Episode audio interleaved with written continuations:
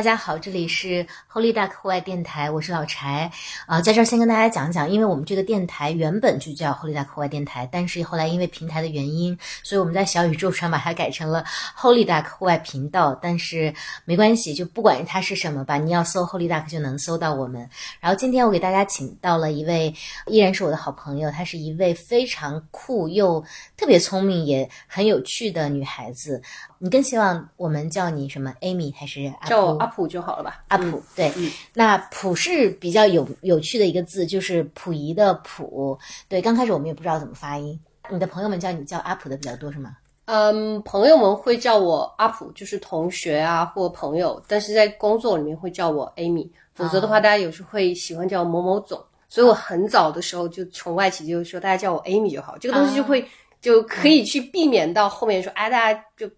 Amy 总，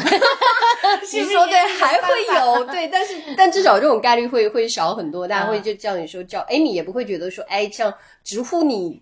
两后面两个字的名也很奇怪，大家也不会就叫啊什么，因为南方人嘛。对。对对嗯。对对。那在开始之前，要不先请阿普跟大家简单介绍一下自己？大家好啊、我叫阿普，因为是从这个名字能知道是南方人，我是广西柳州人，螺蛳粉的故乡。嗯对，但是我还不是柳州市的，我是柳州下面的一个小镇的，所以是从一个小镇长大。嗯刚刚还跟老财聊呢，说我在呃两千年在北京上大学之前都没有离开过广西。嗯，但是呢，我今天来见到老财，我刚刚 完成了我一个国外的一个两个两周多的一个出差，我算了一下，刚刚是我第四十九个国家旅行刚刚走完了。嗯然后我的工作现在是在携程集团去负责整个国际板块的公共的产品，这部分也会有跟旅行非常相关啦，就是兜兜转转最后去做回这个事情。嗯之前还有一些是做。手机硬件产品经理，所以是有一些硬件的产品经理、互联网的产品经理，然后从外企到整个中国企业一些比较有意思的一个转变吧。嗯然后既然是户外嘛，那我可能还算是比较早户外，在本科毕业之后，两千零四年在水木清华上面的 checking 版开始的什么嗯啊，这个大小舞台啦，什么这种大小海坨啦，这种就是夜穿啊、宿营啊，就那个时候很早年的时候就玩户外那些东西。我本科毕业的一次毕业旅行是跟一个登山社去了罗布泊，那个时候二零零四年的罗布泊的穿越，就从罗布哦泊天哪，那非常古早了。对，到吐鲁番，然后在路上还经过彭加木的墓地的露营啊，哦，然后中间估计应该还是有碰到一些盗墓贼，就是在楼兰那一圈走。还有盗墓贼啊！对，因为你会看他那个那个那个状态，因为我们的向导是当时应该是新疆的一些就是地质科考的，因为零四年你讲这就快二十年前，嗯里面还没有那个一个矿吧，所以就整个路是非常非常差，所以我觉得那是一个特别早的一个启蒙，我的户外启蒙。啊，那个旅程大概走了几天？七天，七天，嗯，所以那个是我最长没有洗澡的时间。我刚才问你这个问题。对对，对，我们是在那个应该是有三个，可能应该是北京北京那种吉普，老的吉普，就二零二四。为什么要开这种吉普？因为坏了它比较容易能拆来修，就其他车你会很精密，对吧？嗯会把那些大的塑料桶放上去，然后还有一些蔬菜都是成捆的，然后就做饭。这户外肯定嘛。嗯嗯，罗布泊因为是一个盐湖，所以所有的你看起来它那个路就像是水泥那个浪一样，但是它都是已经硬化掉，因为有嗯很多的这种。啊、矿物质，所以就是车胎破了，大家在里面就是补车胎啊，每个人就是去打气啊，什么就有很多这种奇怪的经历，然后就在这种 星空下露营，就是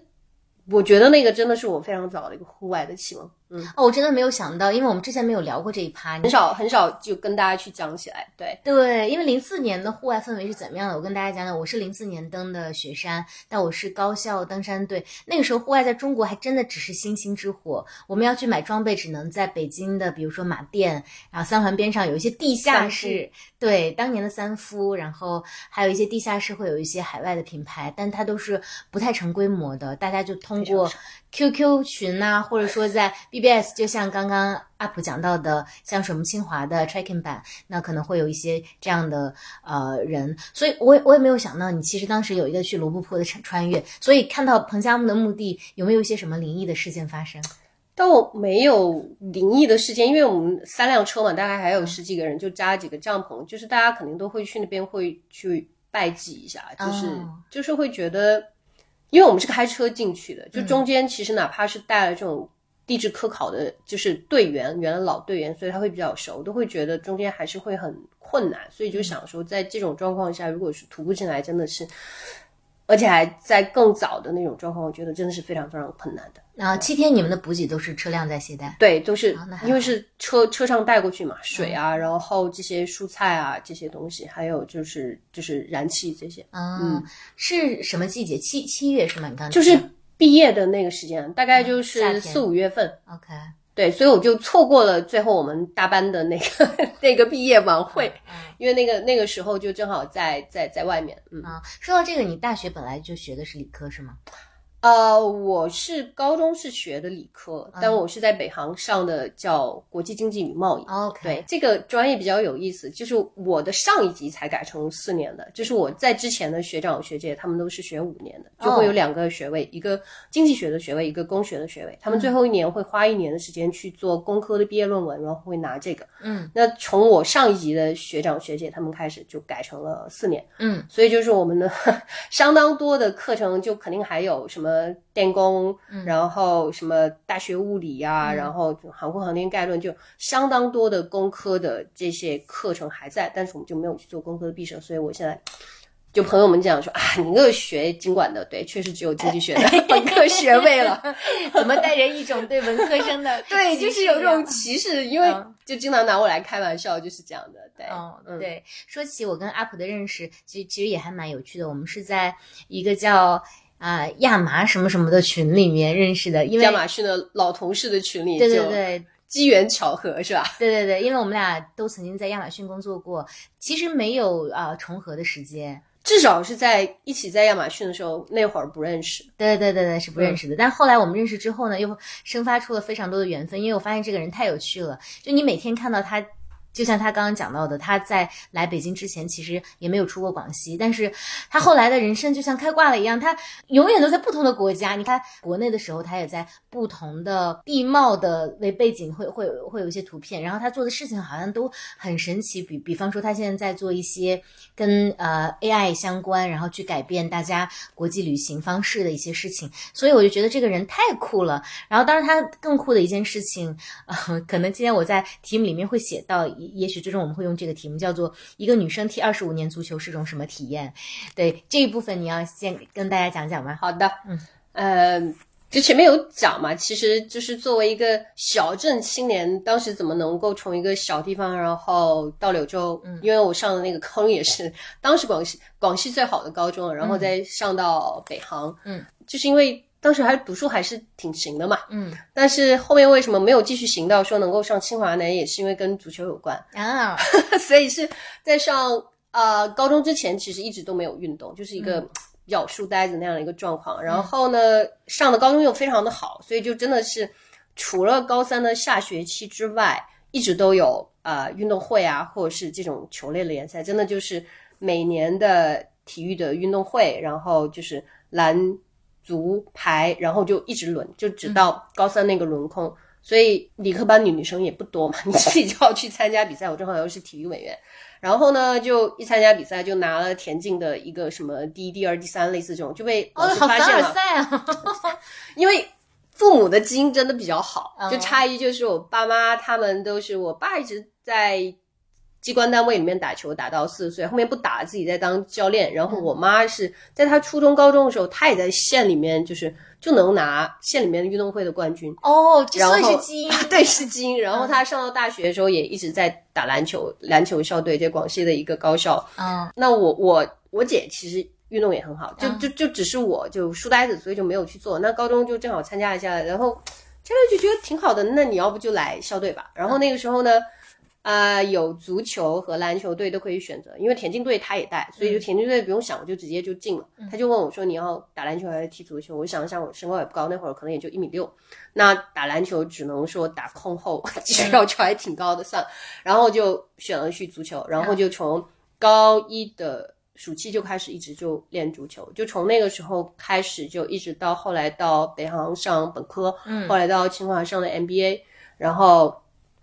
一直到北京和到现在在上海住的时间更多，都会一直周末都会在跟朋友在踢球，一直真的从九八年、九七年的夏天，九七年上的对，九八年的夏天一直到现在，真的也有二十五年了。那那个时候哦第一代的铿锵玫瑰的那个时候的影响，对。对，因为我看了你关于足球的很多的啊、采访也好，还是说你的视频、图片也好，我可能有个刻板印象嘛，因为女生其实离足球，可能女球迷会有一些，嗯，但是女生踢足球的，在我身边确实不算多，所以这个对于足球的认识，在你少年时期是怎么形成的？就就比或者说，就像你刚刚说的很轻描淡写，说在篮球和足球中间，你考虑到自己的身高的情况，你选择足球。但是你当时对足球，或者说你周围踢足球的人是什么样子的？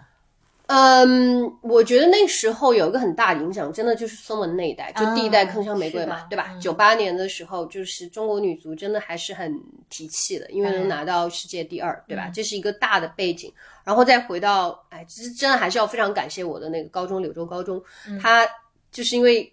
真的考考进去人都挺好，所以大家就不用那么去死磕学业，嗯所以他的足球也非常的好。足球一直是在广西是第一的，哦就一直没有拿到广西第一。到我入入校之前的那年，是因为有一个专业学校，就专门足球学校这种就比不了，但一直就很好。但在我加入校队之后的连续两年，都是拿的至少是柳州市的足球联赛的冠军。哦，太所以就一直是有这样的一个一个传统吧。嗯，对，而且，哎，可能就我一直开玩笑啊，就是觉得是沾了就是在广西的这样的一个光，老少边穷山区，所以高中过得很开心，也没有、嗯没有特别非常努力去读书，就过得非常开心。哦，嗯啊，柳高的确是一个很传奇的学校。我我身边不知为何有非常多 柳高的这个朋友们，而且就像你说的，我觉得好像大家都比较快乐。但的确说踢足球的，我也那些朋友们也没有跟我提起过这件事情。所以你在呃高中踢了几年足球，那对你的高中生活有一些有什么变化是吗？对我觉得其实足球这件事情对我特别重要，是因为我觉得它其实一定程度上是改变了我的人生。嗯因为你想说，前面我讲嘛，说初中的时候可能还是一个就闷头读书的就书呆子，那书呆子那肯定 social 技巧也比较差，对吧？然后，那你到了一个球队之后，其实就人和人之间的关系会变得非常的紧密，他就会把人打开了。嗯他对我的这种打开可能是两种状况，第一就是发现，哎。除了读书之外，还有这个世界有很多有意思的事情是值得去探索和值得去感受的。嗯第二就是在这样的一种就队友，因为大家会为同一个目标努力，然后一起在南方的这种夏天流汗，然后去训练的这种状况下，人和人之间的关系会非常紧密。嗯。然后第三，我觉得可能就对于一个少年来讲，就是你又进到，毕竟是一个非常好的高中，嗯。所有人要么就是大家极聪明，要么就是可能就在这个城市里面自费进去都是非富即贵，so called 非富即贵的那些家庭的孩子。嗯，那大家其实是需要一些自我认同的。嗯，那你就在运动场上那种你因为你的付出和你的训练和你的汗水，你得到那种笃定的感觉，是会让你知道说，OK，我是有一个 standing point 在这个地方。就这种笃定和说在球场上的这种训练，我觉得后面这种性格的形成，对我后面一直到现在，我觉得都是非常大的一个帮助。嗯，跟当年的队友们还有联系吗？呃，跟当年的队友，后来有个队友，我们是一起上了北航，然后那个队友其实当年也是他看见我，因为大家在在操场在在在走廊上跑来跑去，我们就发现，哎，这个姑娘跑得很快，就觉得挺好的，要把她拉到球队去，然后他把我拉到球队去，哦，然后他是足球队的，然后那正好足球队确实正好也因为我在田径也还不错，都是一个教练，然后就是是这样的，所以其他的队友可能倒没有那么多联系，因为高中之后大家就可能就各奔东西了。嗯对，嗯嗯，后来在大学呢？我觉得这个是一个你和人去建立联系非常好的一个方式，就包括到现在，我和可能和北航的队友联系并不多，嗯，因为可能更早嘛，就是你可以去理解说，从初中、高中到大学，其实都是你是按部就班在走的，对你并没有太多的选择。但你上到 MBA 和到工作之后，你越来越多的决策是由你自己来去决定的。就比如说 NBA 不是一个必要的选择，但你选了，然后清华又是一个大家都知道为祖国健康工作五十年嘛，就非常 非常大家开玩笑叫五道口理工，所以有个非常非常好的一个运动的氛围，我就觉得我在那边上一个体育 NBA，对，然后。就在那边会有很多的志同道合的朋友和队友，一直到现在，我们都是有一个校友队的。大家就每周末甚至一周当中都会有一些不同的呃比赛和训练，然后也有更年长一些的这些这些队友，大家会有不同的形式，大家会以体育的这样一种活动，然后凝聚在一起，人和人之间的关系会非常非常的近。然后我到上海之后，去年我又重新回到上海搬过去。就是我首先要做一件事情，就是说我要去找一个女生的球队一起去踢球，因为找男生球队还蛮多的，就跟男同事一起去踢嘛。但是你毕竟在体力和速度上会有一些差异，他们多少会让着你，就还是有点不太得劲儿，所以就去找了一个呃，Sweep，就是上海国上海。国际女足球队 SWIFC，嗯，然后应该是在上个月的时候，CCTV 五还拍了一个我们的 documentary。哦，对，因为就是有可能几十个不同国家的人，大家就是来来往往在上海工作，因为上海也有一个纽约大学的上海分分校吧，然后大家都在那边去踢球，所以它会是一种跟人连接的一种方式。如果你不是在这种这种情况下，你说大家只是说，哎，我一起去吃饭啊，或者是这种认识，它的。联系和纽带是没有那么深的，因为你会一起训练，然后会一起去参加对上海的一些女 league 这些的话，大家的这些喜怒哀乐是很同频，你会有非常多的一个话题跟所有人会联系在一起，所以我觉得是一种非常好的一种连接方式。嗯，踢足球的女生都有什么样的特点？不矫情吧？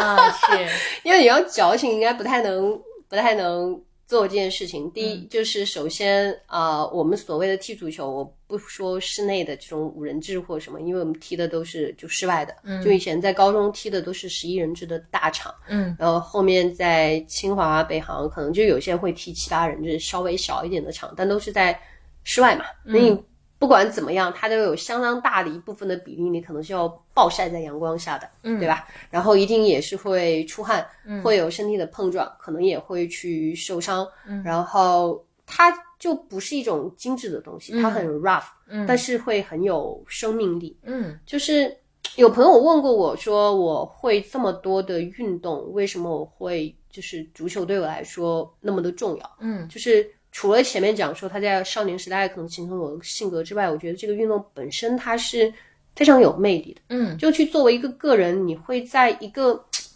几十米的这种场地上去奔跑，嗯，奔袭，嗯，他比我我篮球我也打，对篮球我也是拿过清华的冠军的。哇，哦对，那他的那种他是一个急停突破的那个状态和篮。足球那么开阔的一个场地是不一样的，嗯，而且因为足球因为有十一个人嘛，它其实是非常讲求所谓的排兵布阵和你和队友之间的这种配合，和篮球的那个配合它会更精巧，嗯，但足球它可能会更纵横捭阖，对，所以它的它的那个妙处是不一样的，而且就是相对整个人体来讲，手是你很精巧，你能够去做很多控制的地方，所以你会觉得你篮球打得好，这些东西就还好。但脚是相对人来说人比较不那么灵巧的地方。但如果你能够用去脚去做很多事情，就像大家去看颠球或去做很多精妙的东西，你会觉得哇哦，因为它不在你的预期之内。嗯，所以就是这两个因素放到一块儿去，我会觉得足球是一个非常非常有魅力的运动。嗯，有一个概念也是叫，呃，我忘了看一本书，叫一个运动，比如说你打乒乓球、打羽毛球，它可能是一个人运动，最多是两个人。对，它这个叫。像比特一样叫人比，就是 person beat，嗯，就是说它只有两个人，嗯，但足球是一个 eleven person beat 的运动，和说比起篮球五个 person beat 的运动，它需要更多的一个协同、更多的组合和配合，所以它的可能性会更高和更复杂，所以加上说它需要去具备的这种身体的素质，就所有的基基本的这种你的耐力九十分钟，对吧？然后加上你的这种。爆发力、你的突破和所有的控制和身体的对抗，就不像排球，你没有直接身体对抗，这个是有直接身体对抗。它整个对个人的要求和整个团队的智力的要求都会非常的高。嗯，其实你刚刚在讲足球的特性的时候，我我我看到了一个非常大的魅力，嗯，但但我特别好奇的一件事情就是，大家其实都我我相信很多人跟我一样会有刻板印象，就觉得足球是一个偏男性的运动。因为你刚刚提到，比如说你讲到呃纵横捭阖、排兵布阵这一部分的时候，我觉得它可能像围棋一样，有着它智慧的魅力。但你又讲到说，比如说呃身体的冲突，比如说你刚刚用了一个词叫急停突破吧，然后我就我我画面感马上就来了，像这种东西。呃，在我印象中，它就是非常男性的。你自己认为说女性这个性别和足球的关系应该是什么样的？我觉得其实我是一个所谓叫平权这件事情，我不会觉得说给女性特权是叫平权，而是说大家要平等。嗯，所以我也不会会认为说要让男性一定要变得更坚强，或者是更怎么样，这个是平权，而是我觉得是说把人平等的看待。嗯，所以那在这件事情上。你一定要承认说，在上帝在造人的时候，性别之间它是有这种特性。那女性可能在很多的呃绝对的力量上，或是绝对速度上，确实是有差异。但同样因为这些限制，所以就会导致说，如果你同样去看女子足球，如果你看丙级那些的话，嗯，大家会更注重一些所谓的小技巧和技术啊。对，所以它会有一个平衡，就像可能。举大家可能看的更多的例子，你看女子网球和男子网球，嗯，就是男子网球，因为我力量大嘛，速度快，biang biang，可能几几拍就没了。对。但是女子网球如果打得好，它可能会有很多的回合，它里面会更多的会去讲战术，能够去赢，因为它之间可能没有那么那么绝对的力量和绝对的速度，能够去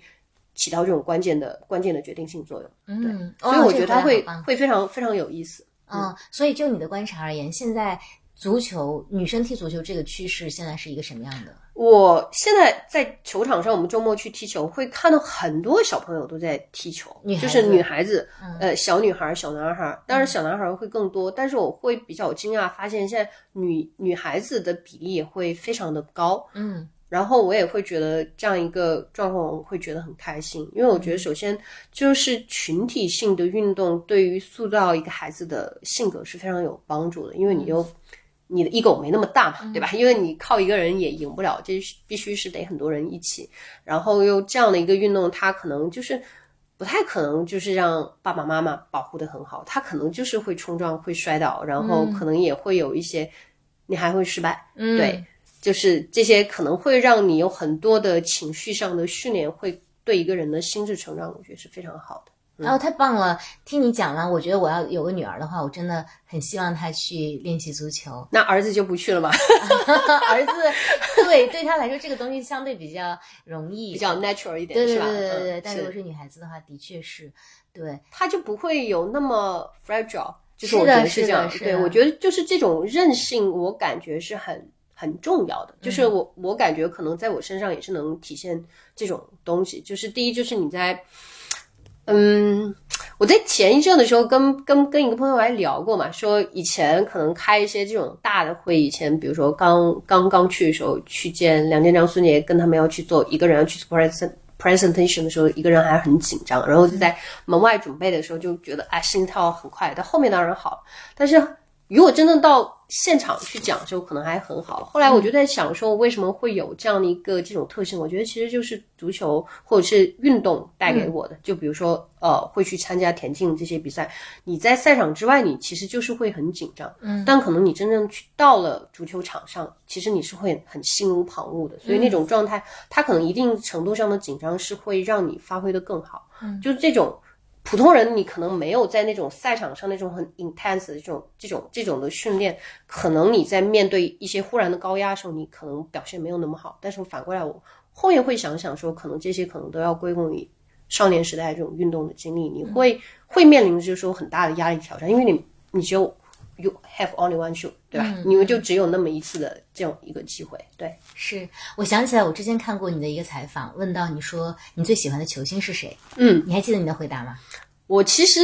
看球看的比较少，踢球踢的比较比较多，对，所以其实没有没有没有办法能说出来有特别。特别喜欢的一个球星，只能说大概知道，嗯，所以我看到这个回答的时候，我觉得太妙了，因为这是第一次我看到足球跟一个女性的关系，它不是说你作为一个球迷，而是作为一个球员，就是你是真的觉得说啊，我我其实着迷的是这个运动，对对对，我觉得非常酷。对你有印象特别深刻的一场球吗？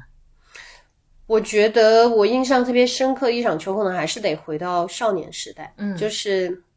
就在柳高的时候，因为在南方的夏天，就是七八月，暑期的时候突然会踢这种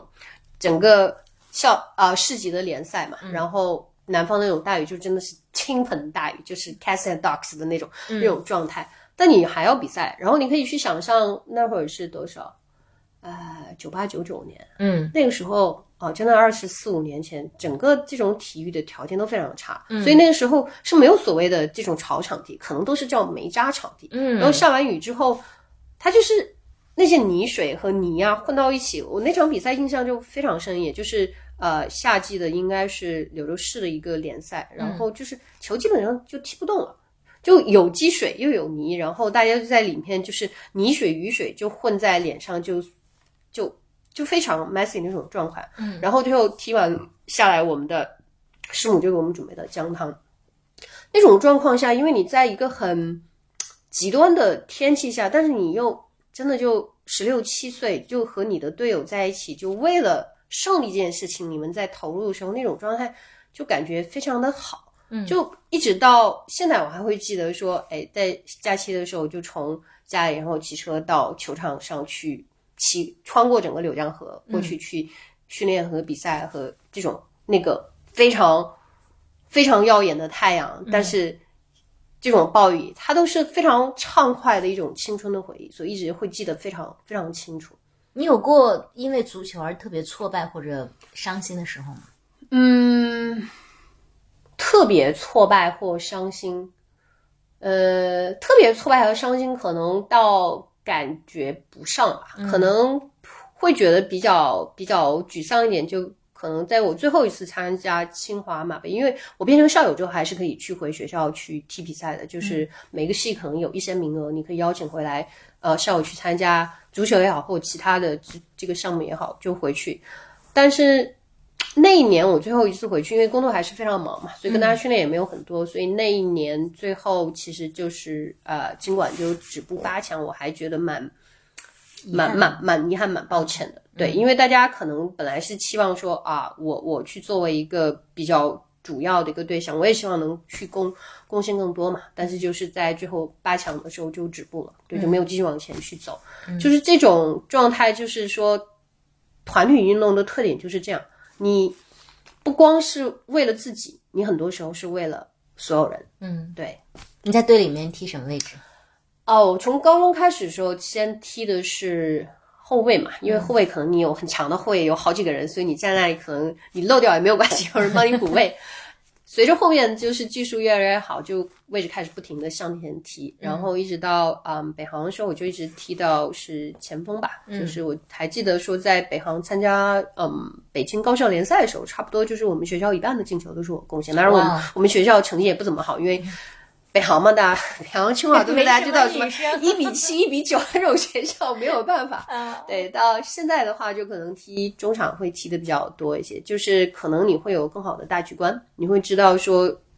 你可以去阅读更多的信息了，你知道，哦就是你能够去停下来。球场上发生的信息和这个东西，能够去判断说要去做什么，然后你也可以去说，哎，去给别人去去给别人分球，去发起一次进攻也好，还是去防守也也好，或者是说，哎，你发现自己在一个很有利的位置，你自己去进攻，你会有更大的一个自由度，在这个地方能够去组织和参与这个比赛。这个跟你的人生阶段是不是也有关？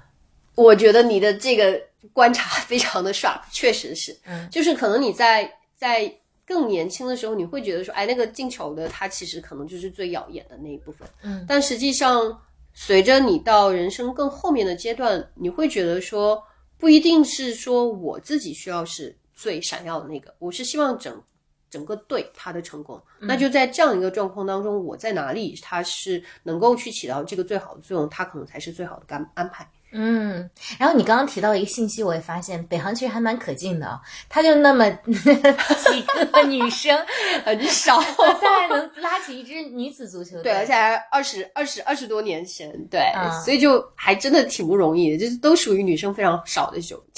这种学校清华。也不多，对，清华后面还好一点还好一点，对对对。对，就是这些院系，清华是因为真的是有一个很好的一个运动的习惯嘛，约翰杯嘛，就是所以就从可能建国之前一直到后面都非常强调体育锻炼就，就是呃强健体魄的这样的一个东西，所以就是哪怕很少的院系，只要说能够去拉起。几个姑娘，她们就能凑一个队，所以就是她一直要有这样的一个联赛的机制下去，就让这些喜欢运动的女生，大家能够有比赛，你就会去组织起来，然后就能去延续和传承下去。OK，我觉得其实很多女孩子至少是看球的，但大家可能一直在可能初中、高中，你不太有一个机会说去找到那么多喜欢的人一起，或者说自己也很忙，所以反倒是说到。大学之后，特别在清华，我会觉得他们这个氛围就非常好。你总会去找到一些人可以跟你一起有共同的爱好，嗯，觉得非常的棒。很多人都是从大学开始，从零开始踢球，后面能踢得非常好。嗯，我觉得非常值得为清华和北航鼓掌，就他们真的啊，还挺，尤其是北航，听着又心酸又感动。真的女生很少，对我上学那会儿就女生真的很少。嗯，对我见识过。作为一个人人大出来的人是吧？对对对，我们专门去北航去寻找女生的存在感。对对对对对对。对对对，言归正传，我们聊了很久的这个足球。其实，因为我们 Holy Duck 是关于户外的嘛，我跟阿普认识，其实也也跟他是一个户外迷有关。你自己的户外经历，除了之前讲到的零四年的罗布泊，还有哪些运动让你觉得比较有趣？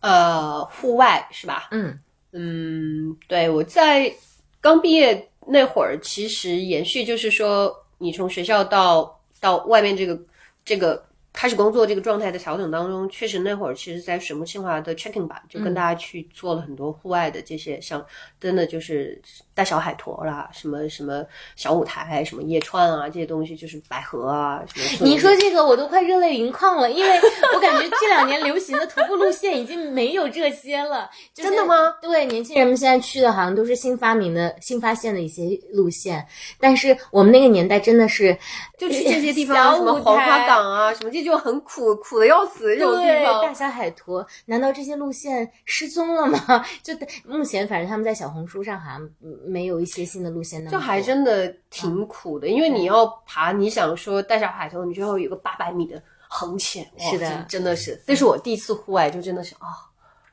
哎呀，就觉得这个下马威简直太可以了。嗯。对，然后后面就继续延续，可能到零六、零七、零八年，一直到我上 NBA 之前，就去什么巴丹吉林啊，嗯，然后去贡嘎啦，整个穿过去就，唉，就好死不死，无意时候还能碰到这种大雪，就是狂走，然后走到牧民家里面，这种手都冻僵了这种状态，嗯就是很多户外的经历，差不多都是在纯户外的经历啊，就是在那个时候去完成，后面就去上。上清华上 MBA 了嘛？就你知道上 MBA 就周末你基本都贡献进去那三年，然后就中断了。那会儿就后面可能就旅行比较多，但到毕业之后就又开始新的一轮，嗯就开始。对我是在一一年就考完了，就是呃潜水潜水证的，就是 O W A O W，然后应该是哦转过一年就考了 Rescue，、到现在也就是。现在我估计应该有三百多瓶，在好多个国家，最远的地方可能大家没想到，我是在哥斯达黎加潜水过的。哦，这么小在一个叫 Cocos 的岛，也就是在可能电影里面那个精灵岛的原型那个地方，哦就它基本上是跟 Galapagos，就是加拉帕戈斯是一样，就是非常远，嗯。大概离大陆架有多少公里我不知道反正我们是开船开过去，开了三十八公里啊，三三十八个小时，就路上、啊 就大风大浪，很多很多朋友在后面就吃不下。三十八个小时啊！Yes，、嗯。就是我们从先飞到美国，然后再飞到哥斯达黎加，然后再去坐了两三个小时车，然后到了岸边，然后再去坐船，一直到因为离得非常远，不然他怎么能叫金银岛藏财宝的地方呢？嗯，然后再回去这样，对，然后还在很多其他地方。所以那个前年有什么特殊性？为什么要这么远要去那里？它就是因为有生生物的多样性嘛，加拉帕戈斯就这个岛非常著名。对于后面这些年潜水人来讲，就是因为那边有很丰富的水下的生物，嗯那它也是当年达尔文发现进化论的地方。为什么会发现？因为它 isolate from 大陆嘛，对吧？所以所有这些东西它没有怎么被打扰，然后它又在大洋中间，它整个洋流，所以就很丰富，嗯，非常非常丰富。像我我们在 Cocos 那边的话，你看到水下的全头鲨这些大东西，然后会看到很多的海豚，就在海下面看到海豚跟你一起共游那种状态，就非常非常的棒。嗯，然后我在 Cocos 那边的一个经历就是那边因为是做科考非常多，因为它可以到大陆架非常深，所以它是唯一一个可以去携带就是呃就是可以水下探测器的这样一个潜水船。你很早就全年，因为它就只有那么一两艘船可以去，所以你很早要 book。然后呢，我们就去，当然肯定会去 book 一个，就到深海 tour，就一直下到水底三百米。然后你会看到一些很奇怪的海底生物，嗯那些科考一般之前可能像什么 Discovery 啊什么，就这种来回去，所以就一个非常非常有意思的一个经历。所以我就讲说，哦，我可能还没有去跳伞，还没有从就是人从那么高的正三百米的地方下，但我已经到了负地心三百米的地方，所以感觉还非常有意思。嗯后面潜水之后就还有单板了，肯定也是、单板，应该是一一二一三年，就是开始就滑单板了。然后随着经常出去出差，然后去瑞士啊，去美国也就都滑过，但是，唉，非常遗憾，在一七年在红海潜水，然后在甲板上太嗨，就一屁股坐下去，把自己船速就把自己摔断了尾巴骨之后，后面就加上工作很忙，就一直还没有重新再滑单板。嗯然后其他的这些事情，基本上你能想到的，可能很多运动都会。我前面讲嘛，说在高中的时候就是足篮排，就是都联赛过两轮，就所以这些球类都会打，什么羽毛球、乒乓球，中国人也感觉基本技能也都会，对吧？后面可能还有一些机会去在呃。公司里面跟同事一起学过一些泰拳，然后在北航的时候学过很多奇奇怪怪。对我修了一年的武术，什么长拳啊，什么这些东西就都有。就就后面攀岩啊，就真的大家能想到的哦，对，还有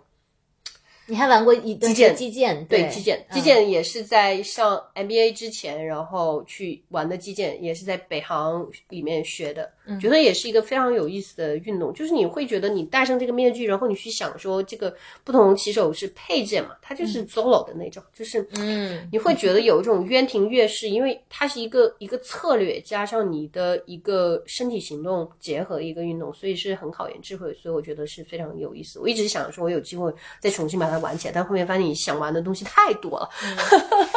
对你真的是一个超爱玩的人，我觉得这个就是一个探索的过程嘛。我前面讲，我说其实就是因为就从一个书呆子，然后到那个高中之后，就觉得运动是给你打开了一个世界的一种新的可能性。嗯然后你通过这样一个新的一种方式去连接了世界，连接了其他人和连接了更多的其他的可能。就像到后来我因为滑单板或者是会去潜水之后。我后面偷懒的时候，可能出去玩，我就不会去找其他地方，我就找个地方去船宿。嗯船宿的概念是什么？就是我去像我去 Cocos 这种，那我们就会直接坐船，在那个船上会住上。看不同的时间啊，看那个、那个那个行程是多长，五天、七天或者是更长的时间，它会沿着一个有好看的生物的地方会转。嗯你吃住、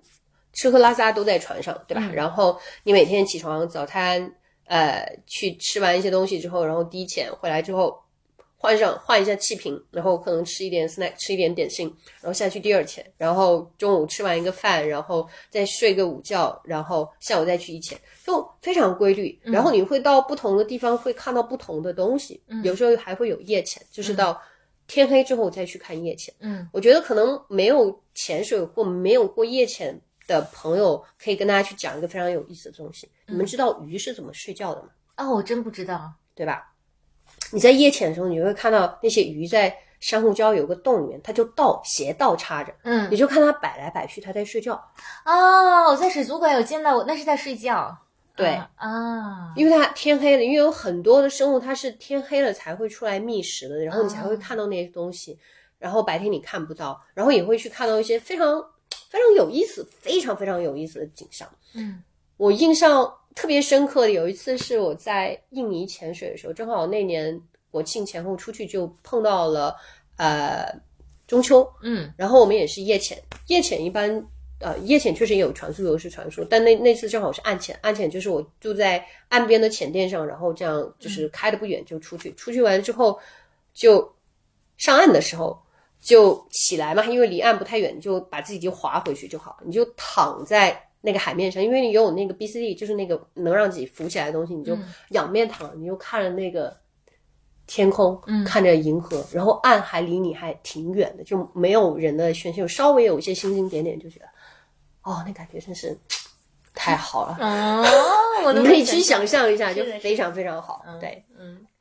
哇哦，你真的是玩了非常多的运动。我记得有段时间你还玩铁三，呃，铁三也有，铁三和马拉松都有。铁三和马拉松，我马拉松是，嗯，一二年的一月在厦门跑完的，应该大概是在我们那个年龄组二百二百五十多名吧。但那会儿其实也没什么人跑了，嗯，然后。然后就到铁三是一四年在北京完赛的国际铁三项，就标铁，标铁也没有难，我觉得标铁其实完全不难，因为你就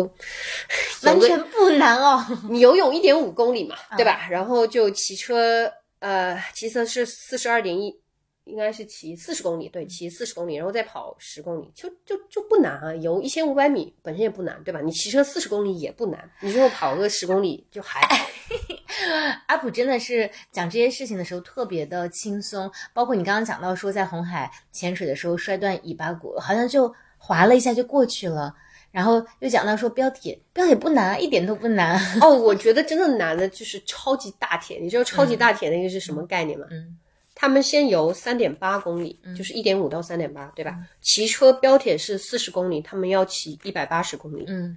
呃，一百八十公里，北京差不多到天津嘛，快。然后呢，跑步我们最后标铁是跑十公里，他们就要跑四十二点一一九五，也就再跑个全马，马拉松就是神经病。所以我就觉得所有能完赛超级大铁人，我都是觉得他们是神。当然，因为基本上这要十几个小时，你要想骑一百八十公里，本身就要很久。嗯，然后你要再跑一个全马，都你已经在这样的一个状态下，然后就觉得这些人太强了。所所以你跑那次铁三的之前有过做过大规模的训练吗？我都很懒，因为我就是都有一点仗着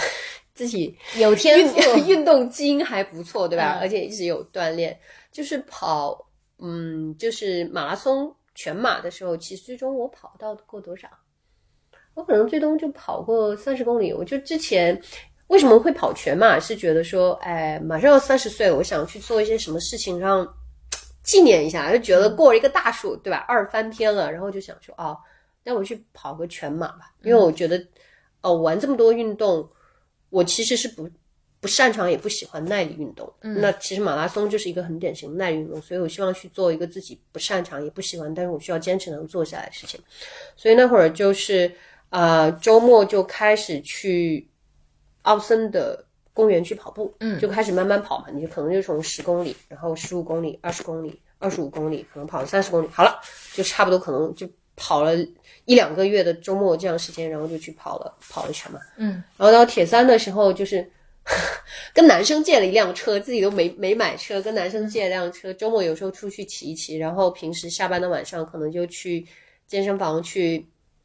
跑一下步，然后就在再在那个骑行台上面去骑一骑。或游泳一般都是单独的，就就也没有单独去练，然后就就就这样去做完。嗯，就是对我来说是打卡，因为我不太享受这种耐力运动。我之所以现在可能还会坚持去跑步或这些东西，是为了踢球，因为踢球还是需要一定的耐力的，嗯、就是为了让我能够去玩其他运动，能享受其中，所以我会去继续去做这些耐力的运动。哇哦，那听起来让人好羡慕。你你把它归功于这个天分也好，或者说基因也好，但其实你自己还是付出了很多的训练。这个东西，我觉得运动它的好处是，可能这个世界上不太多的，你是有付出之后会有正回报的东西。对，不是说你一定要到什么顶级的运动员，但是对于正常的来讲，对普通人来讲，你的付出和你的收获，它是一个一定程度相当成正比的。嗯，很多事情不见得会有这么让你觉得哎这么正向的一个一个关联关系。对，所以我觉得是一个很好的事情。嗯，正反馈。嗯，我们在开始之前还聊到，你说其实运动也好，户外运动也好，其实给你的生活带来了很大的一些变化。你觉得它大概都会有哪些？前面有讲，它其实对我的个性的变化，其实是在少年时代形成这样的一种、一种第一，呃，可能你会很坚韧，因为在运动里面，第一你的训练其实是非常辛苦，因为在高中哦，对我高中的时候，最后我高考还有一个二十分体育特长，但我没有去加足球，我加的是田径。为什么？因为足球它要考好多项，好多项技术，我觉得练起来有点难。我最终、最终考了田径，你猜我考了啥？我考了铅球，扔一下就完了。啊，对，但我铅球铅球虽然我看比较瘦，但是实际上我铅球还不错。哦，真的哦，对我铅球是拿了柳州市的第三，一直在北航和清华都是拿校冠军的。天呐！对，另外一个项目是铁饼，我一度是希望在我最后一年想打破清华的铁饼的呃校内的记录的，但那一年下了暴大的雨，所以已经没有成功。哎，你这个真的是老天爷赏饭吃。对，所以我的下肢和上肢力量都不错。嗯，对哦所以就是呃，因为你真的要训练，还是还是真的是非常累的。就体育运动，你知道，就是这个东西它不轻松，所以对你的个性里面这种吃苦耐劳啊，嗯，然后因为又有团队运动，所以你对于团队和怎么去跟人配合这个东西，你是一直会非常好的。嗯在我亚马逊的我的老板在 Kindle 的时候，我的。一个当时美国的老板就讲说，Amy 为什么团队去做的好？他跟他踢足球是有很大的关系。我觉得这个东西是有的。嗯然后第三个，我觉得就是到后面之后，就会你觉得，哎，你有一个运动说，嗯，跑步这件事情虽然很长那里我不喜欢，但是还是它会有个好处，它会养成你这种习惯。嗯所以到后面有一段时间，我是说去哪里去出差或去哪里去玩的时候，我会去从酒店出发，然后去找个地方去跑，跑半小小小时再回来。嗯然后这会是一种你去感受这个地方，去感受这个区域和去看。这些人和路过这些路和他们边上的橱窗也好，和他们家也好，一种特别好的一种方式。嗯包括你去滑雪和去潜水，它其实都是可以把，因为你想去那个地方，然后你会去研究，然后会有一种探索的一种动力。嗯，所以其实你从呃走入大学之后，你就探索了很多不同的运动，然后探索了不同的地方，嗯然后然后后来离开亚马逊之后，你就一头扎进了旅游行业，跟这个有关系吗？吗？嗯呃，我其实，在亚马逊和这个中间，其实是非常有小一段时间是在帮一个以色列基金去做一个创跟足球和球迷连接的这样的一个项目，去帮他们去做一些这样的一个事情。就在那一段的时候，去跟呃旅行是有一些关系嘛，因为我们当时做的第一个其实就是帮中国球迷去英超，跟英超那边球迷一起去看球啊，或者是知道在哪里去，能在哪个酒吧能碰到球星啊，或看他们训练这些东西，就是球迷群体之间的这种联系。嗯然后那这个东西就你一定是要帮中国球迷过去嘛，然后那那部分就有关系。就正好那个时候呢，我有一个清华的同学，关系很好的朋友，在去哪就问到他一些跟旅行相关的问题的时候，他就觉得说呀，你要不要来？去哪儿呀、嗯，我说我为什么我要来去啊？那会儿我已经在呃诺基亚、摩托罗拉和亚马逊都分别都工作过，有过商业分析师的经历。因为最开始你还是学的商科嘛，所以先做商业分析师，后面去做的产品经理、硬件产品经理、互联网产品经理，然后在一个那个小的创业团队，非常小，帮他们去做可能整个业务负责人。因为老板是以色列基金的一个创始人，他自己就说，啊那这个东西我也不会自己做，但你来一起来去看。然后我同学讲说，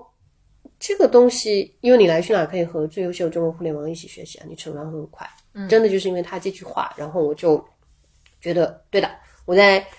亚马逊，哪怕是全球最知名的互联网公司，但他的打法在中国我未见得是最先进的。我需要再继续学习这部分的一个一个互联网的真正的打法和能力。然后我就准备了一个简历，就给就过去了。当时是先是 CFO 面的我，嗯，然后 CFO 觉得我又有商科的背景，对吧？有 business analyst 的商业分析师的背景，然后又有产品的背景，那去管一些淘后的企业应该很合适。但是他面完之后还是觉得说，哎呀，就管淘后有点浪费，他就还是推给了业务的老板，就是机票的 EVP，因为机票就是去哪起家的地方，那最重要的业务。嗯，然后老板也面完，觉得觉得这人挺好，但这人干嘛他也不知道，能干嘛不知道，就觉得那这个人先进来再说。进去之后，他就问我说，他觉得有两个业务是还非常有潜力，在一五年那个时候。那第一个就是国际机票，因为那个时候中国人开始出国，你可以去想，大概就是七八年、八八九年前，中国人开始出国。嗯，但是你的供应链肯定是不够的，中国这些供应商怎么可能去覆盖，比如说纽约到西雅图这样的航线，绝对是没有的。然后另外一个他觉得还没有线上化的，就是比如说大巴。的线上化预定还没有，嗯。他就让我说这两个团队，反正他觉得都有机会让我选，我说哦，那我要选国际机票，因为第一我也不怎么坐大巴，但是国际机票嘛，那我经常出国旅行、出国出差，自己还是比较有经验，然后就、就这么进去，嗯，就从那边开始去把去哪的国际机票的海外的供应链，就从去哪里去做 sourcing BD 的部分和去 sourcing 进来之后，因为这些东西你的票要怎么去查 routing，然后能不能出票这些就是呃接入的产品的这些 API 直连啊，或者是 GTS 这这一整套这些东西就都都知道，就从那里就开始去进入了互联网的这个这个产品和整个业务的这个这个循环当中。嗯但是你上一段最标签化的一段经历，其实是在去哪儿负责呃国际火车票，票的对这个是从呃机票之后，后面就两边就合并嘛，携程和去哪儿就两边会有一个融合，因为就大家股权的一个交换的一个关系。然后当时其实就是因为两边一融合，其实通常都会有动荡，所以当时就离开。然后火车票的 CEO 就三顾茅庐，就是 literally 真是三顾茅庐，说啊，我们现在想把国际的火车票去哪这部分可以做起来，因为现在还没有。嗯，然后说啊，这个量很小的，因为我知道做国际火车票，因为呃做国际机票，我知道火车票一定是 国际机票的子集，因为你首先人是买了飞机出去，你才会买火车票嘛，对吧？我说这个非常小，他说没有关系，这个有和无很重要，说大和小这个再说，就非常坚持不懈的，就是自己来找我聊，然后找不同的人找我聊，然后拉着我说，哎，你看技术人也非常，然后我就被感动了。然后当时虽然那个时候其实已经拿了一家大厂，对的非常大大厂的一个 offer，然后就想说，好吧，那我就继续去做这个。所以就从那个时候开始，因为我就知道说，那我要去帮去哪儿去做国际火车票这件事情，我的目标一定不会只是去做中国人出境火车票，因为那个量级太少，因为我非常知道。那所以你又想到说，你这个东西，那你还在哪里能把业务去做大？就很简单，你要去把一个业务去分成说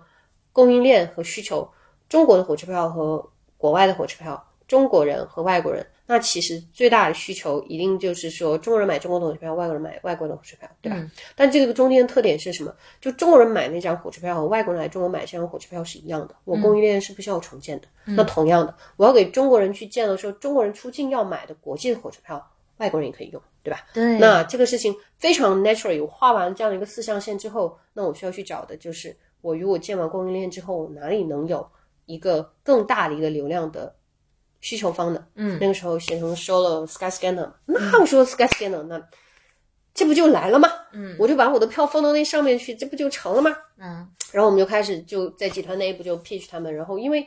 中国的火车和机票和其他业务协同是很很显著，因为中国的火车高铁的发展很迅速。嗯，那欧洲大家也知道，欧洲的火车就更早，因为蒸汽机在那儿发明就是从这个开始的嘛。嗯，所以他们铁路的覆盖也非常的好，而且也是说火车也是非常高频的一种交通方式，所以就很自然，我们就把这样的一个 story 跟他们去讲完之后，他们也很 buy in。然后呢，我们就开始去做这么一件事情。那我同样也因为说有 Skyscanner 进来，然后我就拿着这样的一个东西，就去把欧洲几个国家的主要的铁路供应商，像什么英铁、德铁、法铁、意铁和西班牙铁路，就五大人口最多的五大国家，一个去问他们说，你想不想要中国的客人？你想不想要 Skyscanner 机票的客人？就这些都是他通常他是 reach 不到的，因为他只有本国的客人嘛。他们会看到这种增量，说好呀，可以啊，那我就开始跟你合作。那找到这些人，因为我之前也没有坐火车，没有没有做过火车这个行当，所以都在 LinkedIn 上一个个去 call call。哦，真的，对，一个个 LinkedIn 上 call call，就是比如说去参加一些行业会议，就看哦，上面这些人 LinkedIn 上加一下，说我是谁谁谁，然后这么去建立 call call 去建立联系的，然后去把供应链拿下来之后，还会中间也还会有很多有意思的事情，比如说有一些国家讲说，哎呀，我们这个没有英文版的合同，就比如说法国就讲，我们就法文，你等一下，我们要翻译一下，嗯，或者说像意大利铁路说啊，我们需要你们 CEO 的护照的复印件、ID 的复印件。我们说、啊我们是一个上市公司，这些东西都有。他说不不不，我们就都需要。因为你为什么会觉得说这个东西是讲很多国家，包括中国也是，铁路公司，它基本上是可能曾经就是交通部，嗯它就是一个要么就是一个巨大的国企，要么现在它依然承担着一定的政府的职责，它是一个非常重要的一个基础设施所以它不是一个纯所谓的市场化的一个企业，所以你要去跟它去打交道，我们很多时候。可能是他第一个可以用 API 连接，我们说技术职员，我可以直接去获取到他库存，直接在那边去出票，这种所谓的 API 连接的全球第一个合作伙伴。嗯，也有一些是他亚洲第一个合作伙伴，也有可能是说啊，为了我们他要去翻一下合同，就中间你可以去想象，你几乎跟一个类一个政府的这样的一个，而且又是它不会像机票、酒店这这么先进，因为火车很很古老嘛，所以它系统也很古老，它整个的这种体系体系都是这样。慢慢的把它们搞下来，搞下来之后，就在 Skyscanner 在一七八年的时候，确实他们在 APP 上去上那个呃火车的预定，因为当时也会是说往这个方向在转嘛，嗯，然后他们之前都是去跳转，因为他们是个 Meta，就是这种 Meta 中文怎么说，算是，哎，不知道，反正就 Meta 跳转的这种 search，然后所以他们就想说，那我要去往交易这个方向去做，然后去上了一段时间，但是还是说基建还是差比较多。举个例子，就是他们没有订单系统，那用户万一我填错邮箱了，嗯又没有收到票，对吧？电子票，然后 A P P 上又没有订单系统，找不到，就嗯出现很多的麻烦，因为它还有相当多的一个基建的这部分在上面是要去作为一个支撑的，嗯所以他们上一段时间后面最终把它下掉了。但是因为这个过程，我已经建立了一个就是世界一流的一个供应链系统，那就很正常。你都已经有供应链，那你就找地方去买票嘛。那中国企业来说，最简单不就你做个 A P P 呗？这个事情有多难呢？就找几个前端后端的小哥哥，就开发一个，去做一个安卓系统，然后去做一个安卓 iOS 系统，就上 Google Play 嘛，去上、上那个呃 App Store 嘛，然后就上去，然后就加上一些谷歌的投放，然后这个我们又找到一个非常 unique 一个一个点，就在英国这个地方，因为英国是属于最贵的。英国的铁路，它因为在撒切尔夫人在九十年代私有化之后，就是票价每年都在涨，就基本上吊着它的 CPI 在涨，所以每年可能涨一二三这样的一个点，你就想说，经过这二十多年，就一直涨上去，非常贵，因为大家又可以自主定价，所以它就因为又很古老又很分散，他们的一个简单逻辑就是我的出我的。票价的时间是有高峰期和低峰期，上班时间大家都去坐火车，所以只要你在高峰期的票都非常的贵，但只要你出了高峰期都非常便宜，因为没有人坐，然后它又空驶，对吧？但因为系统太老老旧了，所以它只会考虑说你在高峰期上车的时间，它不会管你说你到底在整个旅程高峰期里面占比是多少，嗯，反正我全程都是，嗯，那这不有个很简单的逻辑吗？那我只要买一个包含了高峰期的票，另外一个票我就单独买，我不就能把票省下来？是，这个就是一个很简单的所谓叫拆票逻辑。很多用户是在自己手动的去算，说，哎，我把票买到这这一站，然后下一站我再怎么买去省钱。大家是用手动的去算，我们把它去做了一个算法嘛。哦，聪明的中国人，对，就是我们看到，因为这个要是飞机，为什么直飞要比中转贵不一样嘛？因为飞机中转了一下，但是中转一下就很麻烦，但火车你又不用停。对，对，就是这样一样的逻辑啊，我们就把它变成了一个纯自动化的这样的一个功能，用户上面就可以直接跟用户讲说啊，你可以把它这么去拆票省，因为它中间可能还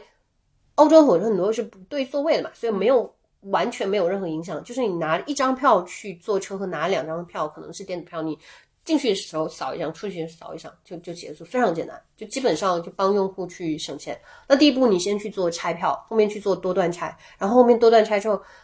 我们在机票和酒店的订酒店，他会问你说你是否啊、出行日期灵活？我们也会跟用户讲说，如果你改一下你出行时间，可能会更便宜。就你会去有很多的花样，就帮用户去省钱。嗯，就是就这样，就有个非常强的一个 产品的卖点。平均我们当时在很早期的时候看过说，所有在我们上面的搜索，一百个搜索里面，大概会有三分之二的用户会找到比原价更便宜的票。嗯然后平均便宜大概要便宜到可能三分之一左右。哇哦，就非常强，那是很大四分之一、三分之一之间，OK，所以就是一个很强的卖点，所以呢，这个就火了呗。正正好中间可能又呃发现说我们在网上因为太新了，也没有什么报道，我就想说我怎么在谷歌上去增加一些一个宣传报道，所以就去找了一些几家 agency，然后去找了一家，最后就在他们 pitch 当中，因为就非常强的一个省钱的一个卖点，又真正是英国人的痛点，就被一个当时二十几季的一个科技类节目选中，然后就在他们的电视节目上去，呃，介绍了一下这个产品，因为正好到到夏天的时候，英国人都会去出差，选了一个非常热门的，他们去出差的啊、就是去度假的这样的一个线路，然后就大家一看，哦，升百分之六十几，一下那天晚上就爆了，服务器我们就挂掉了，因为就哦，基本上几千个英国人里面就有个人就在就就就开始去搜你的网站。嗯虽然那个晚晚上真的就是整个团队都守夜在那里，就给服务器加，就就真的没扛住。播出之后就挂了。嗯我记得那个那个节目，当时我们还去估过，说大概会有多少的量哈。就我们看一下 IMDB 可能是七点一还是七点二分，嗯然后大概它可能呃当时二十几季，然后我们看了一下他们其他的一些播放，然后看了一下这个电视台 Channel 呃 Channel Five，他们大概就预估一下它大概可能会有多少人看，我们再算说会多少人真的是下 APP 来用，嗯我们算一下，哦，真的没扛住。当时就是到十倍的我们最高峰的流量查询的时候还可以，二十倍的时候也还可以，三十倍的时候挂了。到后面我一直最后再去看所有 log，可能那天晚上最高峰达到百分之六七十倍，就是哇并发哦，并发的查询，就真的没扛住这种。太酷了，对，所以就一下就就大家就知道了。那、嗯那你忽然有很多人下载你，然后 Google 和 App Store 也都知道了，他们就开始去推这个 APP，就一下就很快。一八年去做了这样一个 APP 之后，我们自己的 APP 上线，先是 Skyscanner 上线，我们供应链起来了，我们自己去上一个 APP，然后一八年去做完这个东西之后，一九年我们很快就到了苹果第二。太棒了，对，如果你现在再去 再去网上去搜这个 A P P 的话，Train 泡就是跟 PayPal 一样，我把那个朋友嘛，就是嗯改成 Train，、然后都是四点七、四点八分 iOS 和谷歌上面，就是啊、现在都还是做的很好。嗯，如果恰好在收音机前有听我们节目的在欧洲的朋友们，其实你们可以还去试一试。对对，试试试试这个 app。叫 Train Pong，然后我也会写在 notes 里面。其实特别有趣的是，我一直知道阿普在做呃国际火车票业务，其实我一直不知道什么叫国际火车票业务，因为我我我以为它是按字面意思，它是为中国的嗯用户去在海外购买火车票提供的一个便利。其实你提到它的研发也也是从这里开始是的，但你们后来去做了一个完全不同的事情，你们是为当地人去提供火车票业务，并且能做到英国的第二，我觉得是一个特别酷的事情。然后 App 做的这件事情，其实在国内我们很少会了解到这样这种业务的。报道或者说它背后的 story，我觉得今天我也是第一次比较详细的知道了这后面的故事，真的还蛮酷的。对，所以其实它 App 一直走在一些比较嗯比较特殊的，在我看来比较小众的一些事情上，比如说女孩子去踢足球，比如说去做国际火车票业务。然后你现在做什么？你现在做的事情，我觉得好像也很不一样。呃，对，现在在用最新的所谓的生成式 AI 去解决旅行当中的问题吧。就是我觉得可能小众这个事情，可能对于其他人来说是，对我来说其实很自然。就像我前面去讲说，我为什么会觉得国际火车票这件事情在去哪火车票 CEO 三顾茅庐之后可以去做，因为就是你去看到说一个电商来讲，我有哪些东西是可以复用，就是我供应链不需要重建，嗯，而且对于整个国际旅行来讲，特别是票、机票、酒店、火车票这些东西，都是我的 fulfillment，就是我的物流也是没有的，因为就这个东西我非常的省，所以就只要我有用户需要，我有这个货，我其实就能成交，它非常的轻。我去做国际化扩张，它就天然的呀，嗯。对。那然后现在去做生成式 AI 这个事情，就今年呢，中国可能在今年二月开始，可能就开始到一个风口浪尖，对吧？对大家就都在讨论像王慧文啊什么，大家就开始去做所有去百度的文心一言、阿里的通义千问啊。嗯，我自己就是开始去用这个契机呢，是去年肯定就看到这个科技新闻，但自己还没有真实的用。我是今年二月底的时候要去越南去旅行，因为我正好去年的假期没用完，我要在三月之前要把年假用完。我是一个一定会把年假用完的人，对吧？一个喜欢出去玩的人，嗯，但是工作又非常的忙。为什么会去越南？是在一月份在去新加坡出差的时候，跟一个新加坡的师妹，然后我们俩就讨论，大家都要把年假用完，我们要去找一个，但大家都不想去做一个特别长的重的一个假期，然后我们就挑了一个两个人都没有去过的一个国家，说啊，那我们就去这个吧，看起来还不错。嗯我们就在新加坡吃饭的时候就定了，然后说大概一个时间定，然后他大概给了一个以前他朋友去过一些大概的一个行程，一个 Excel 大概有一些简单，我大概看了一下，哦，这些城市大概是这样。然后等到二月今年元宵的时候，我就我就回北京来，因为我时不时还从北京、上海两个地方经常跑，就跟我的好朋友，他就讲说他想试一试那个 ChatGPT，就让我帮他去弄个账号，我就弄好了。我正好弄完那个账号之后，我自己也就试了一下，说，哎，我要去越南去旅行，大概就是加上前后假期九天，然后我要去这些城，让他给我一个 itinerary，给我一个行程，就给我很详尽第一、第二、第三天这样的一个行程。那会儿还是你想，刚刚是春节之后，应该是一月底，嗯一月底的这样子。然后我就跟他讲说，我需要有更多的嗯本地的这种元素，比如说我要去越南去看地道什么之类的这些东西。他又给我再加一些行程，我就觉得哇，这个也太强了吧！嗯比一般朋友给你那个 Excel 什么这个东西，他就觉得它的可读性和可获得性高太多。我当时就非常非常震惊，就觉得我就跟了我好几个同事讲说，现在已经就这么强。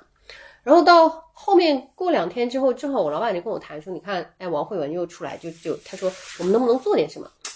我忽然灵机一动，那不光是我自己可以去用啊，我既然自己作为一个旅行者需求，那很多人需要。我正好在携程 Trip.com 这个平台，我是负责公共产品，公共产品就比如说首页你 Look and Feel 有一些什么东西出来，然后什么弹窗，然后搜索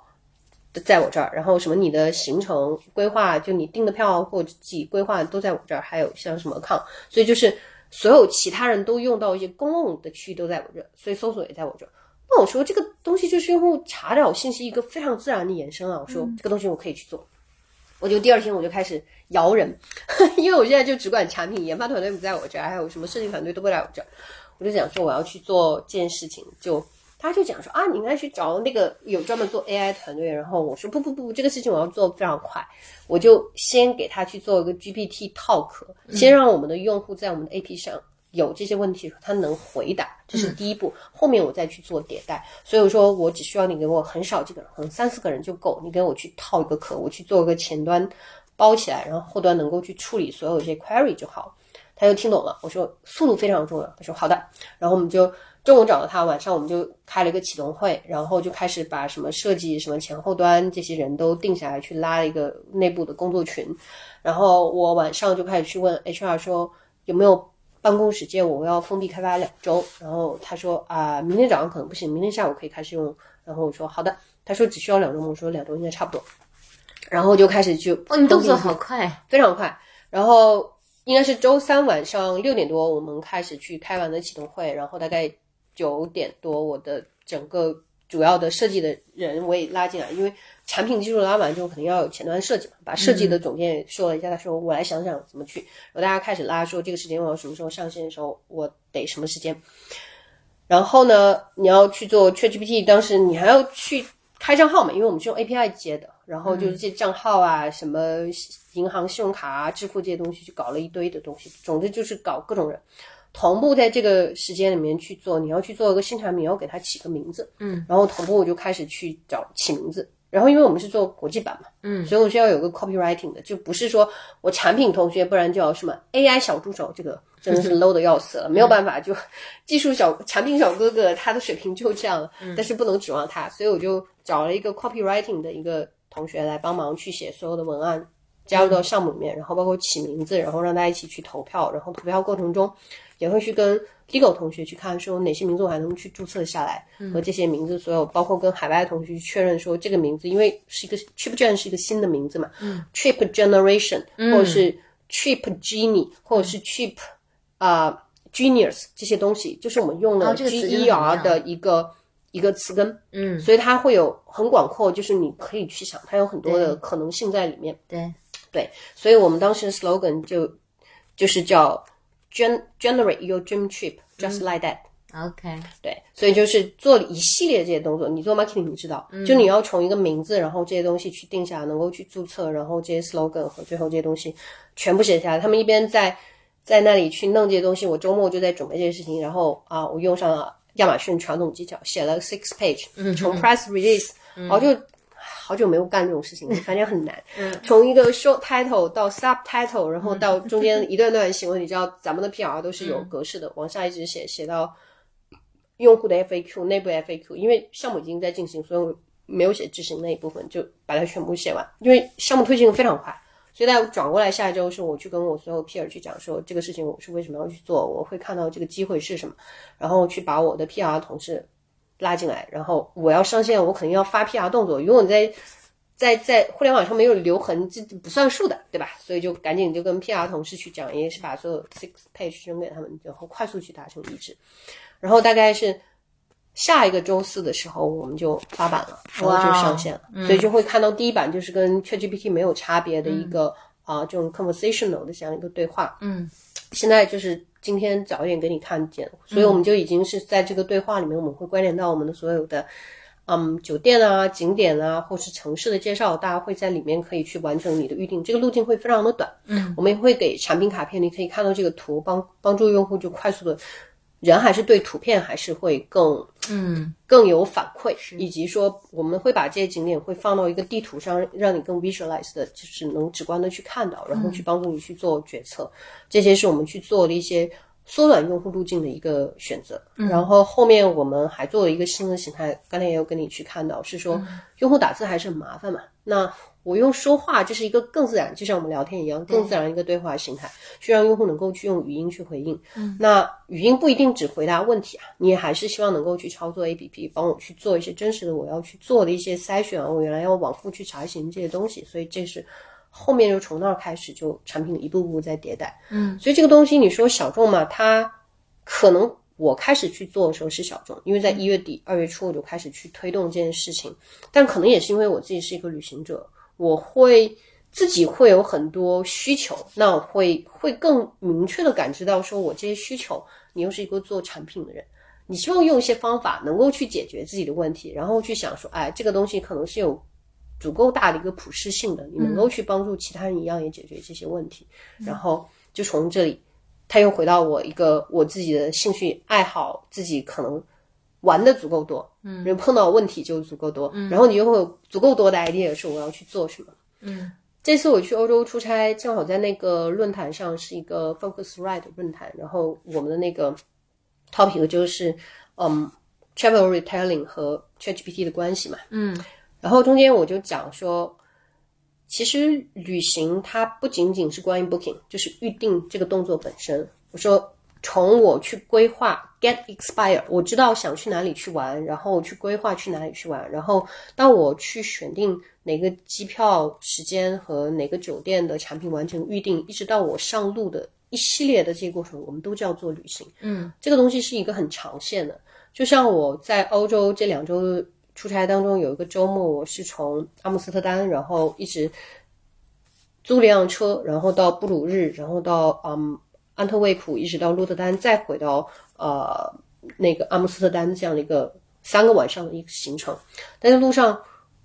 因为是出差嘛，真的就没有好好的去规划行程，嗯，就中间到每个地方开始先问他说啊，我要去在啊布鲁塞尔和啊不是布鲁塞尔，布鲁日和在阿姆斯特丹这些这两个国家，比利时和荷兰去自驾的时候有什么需要注意的事项，我就直接问了我们的产品 Trip Gen，就比如说停车啊有什么需要去注意的，然后有没有过路费啊，加油怎么样，然后他还告诉你说这个限速是多少，或者是酒精啊、这些东西都都会去讲。那这些东西确实以前我可以在谷歌上去查，但是就是。就是这里那里，我需要把它拼起来，但现在就可能就有一个很完整的回答。嗯，然后就每天玩完之后到那个地方，可能就问他说啊，那这个地方我有哪些地方可以去看，哪些教堂啊，或者哪些地方可以去去去去看一下？他会给我一些地方，我会挑一些地方啊，我这个行程我就要去这里。到晚上就问说，这个地方有哪些餐厅比较好，或者说它有没有哪些有特色的一个菜肴？嗯，这东西就真的是我拿它来当一个小精灵、小助手去问他。然后这些东西正好我在阿姆斯特丹的同事跟他们也去问过，我说去看，我想下班之后，欧洲下班很早嘛，五点下班，然后十点下天才黑，去哪里可以去看一些脱口秀，嗯英文的，然后他推荐一些地方，去哪里可以去看一些 live jazz，因为阿姆斯特丹还是一个就是文化生活蛮丰富的地方，嗯，就推荐那些地方，我就和我的同事去 cross check 一下，都是挺好的，嗯，所以这些东西对我来说，它也还是旅行的一部分，当然，对不对？嗯，所以这这个东西可能如果说你原来只做这些东西，它是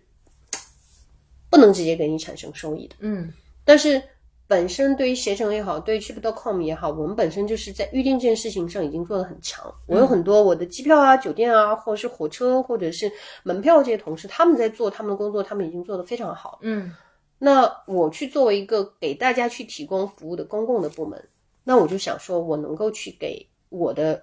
消费者、给我的用户去带来一些什么东西，去帮我的这些已经预定、完成预定和没有预定的这些团队可以去带来一些什么东西，就是帮他去把这个 planning 去做好，让他在路上的时候碰到这些问题就都可以去做好。就举我去租车这个例子，那是不是我们现在去设计这个形态，就是一个小 bubble，像精灵一样，它可以在任何一个页面出现。嗯，比如说我等到看我租车的那个 voucher 去看那个取车那个页面的时候，在那里它是不是可以提出来说，在荷兰自驾的一些注意事项，你就点进去就直接有，嗯。这不就很方便了？哦，酷！我我其实，在节目开始之前体验了一下啊、阿普的这个产品，再跟大家讲讲，它叫 TripGen，就是 Trip 就是 T R I P，Gen 就是 Generate，啊、J E N 啊、这三个字母 TripGen，目前只是在海外可用哈。嗯，对，现在目前因为我负责的是海外的版本嘛，所以就是可以，如果是能下载到啊、Trip Trip.com 的 APP 的话，嗯，就在在非中国区的一个一个一个一个 App Store 上面去下载，因为中国区我们主要还是携程是我们主要向用户提供服务的。嗯，明白，大家可以试一下。我我我刚刚也看了呃 App 与这个产品的交互，其实我呃感受最深的是 ChatGPT 确实改变了人们非常多的使用习惯，但是它离真正的场景好像还有一点点遥远。就是其实，当然它的推进已经是非常大规模的。我也是今年啊二三月份开始，我们公司目前所有的文案的部分其实都是由 ChatGPT 来完成，然后由我们人来呃人工来调整。但是呢，大多数的人，比如说终端的消费者，其实他对于怎么去使用 ChatGPT，其实还是有有 gap 的，就有一个。嗯，大家会觉得离它比较遥远。我觉得，呃，UP 这个产品其实把它做了一个场景化，让大家在最需要它的地方可以最近的去呃接触到它。还有刚刚特别呃启发我的一点就是，你刚刚在论坛上讲的那句话，就是旅程是什么时候开始的？它不是你在购买了车票踩上那辆列车的时候开始的，而是在你之前再去做这些攻略也好，或者说去了解当地的风土人情也好，这个过程里面开始的。所以我觉得阿普现在做的这个产品也特别棒，而且跟他前面讲的他的运动也好、户外也好的热爱，好像也都是一脉相成的。那呃，因为其实想问阿普的问题还特别多，可是今天时间有限，因为他昨天夜里才刚刚从阿姆斯特丹飞回来，所以我看他满脸倦容。然后我们接下来还留有几个问题想要问问他，其中有一个事情是一直没有讲到，除了他在工作上这么雷厉风行和特别有呃 innovation 的这一面之外，其实其实他还有非常诗意的一面，他。他有在自己的朋友圈分享过，他在黄山跟朋友们共建了一所房子。那个房子是我见过的，我这样说可能有点夸张，但真的是我见过的可能中国最美的房子。你能跟大家讲讲你你你的房子的故事吗？嗯，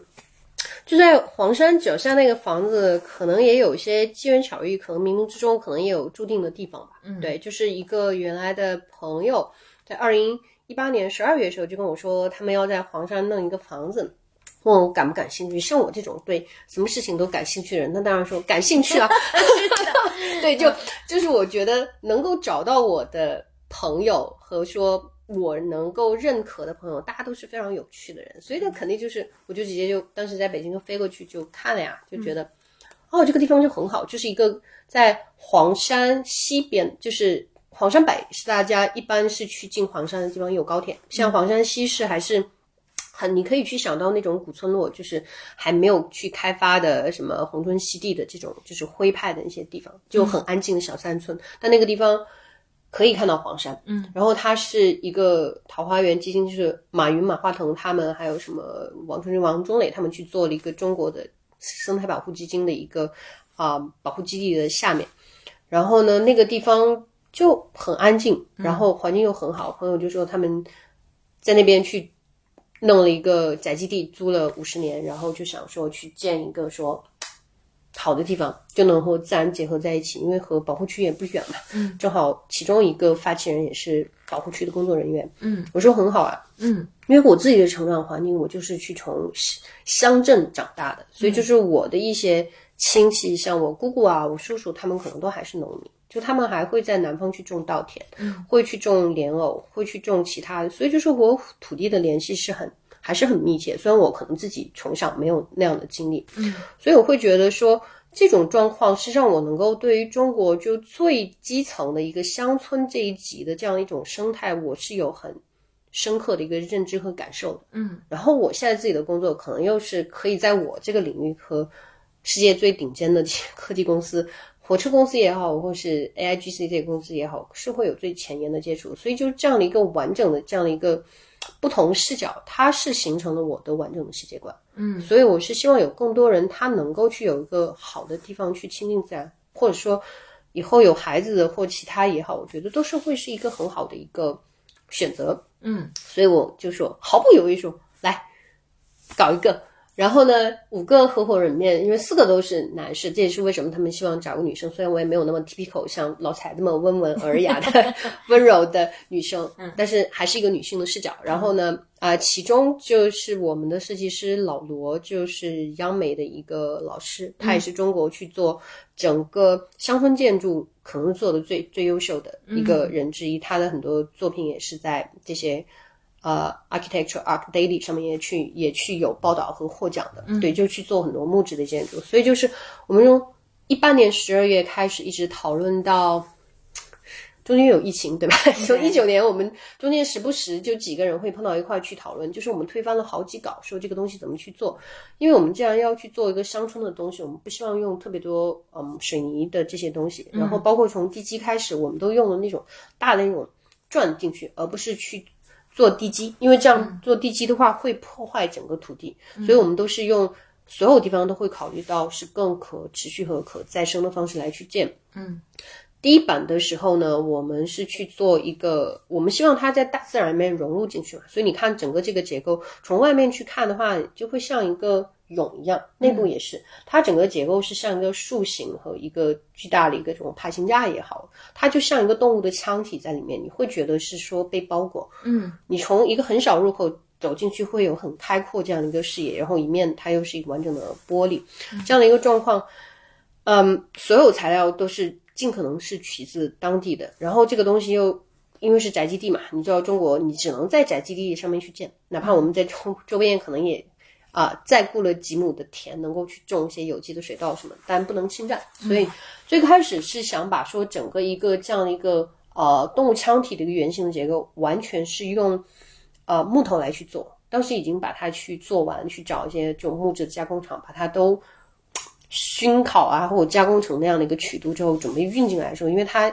用的应该是榉木吧，还是什么，就是还是松树那一棵。但黄山松是非常重要的，他们那个观赏植物，就担心任何的这种松树的制品进来会带来病虫害，嗯所以进不去。嗯所以我们就最后就临时又换了方案，就把它变成所有的钢结构，就重新又搞，就就来来回回折腾很多。那这些东西折腾完了，你就再叠加上疫情，所以我们就断断续续，中间能不能施工啊，或者是就是物流通不通啊，这个事情就很麻烦。然后中间有一些很复杂的工艺，就是我们那大面这个这种呃焊接啊，或者是玻璃这些事情，就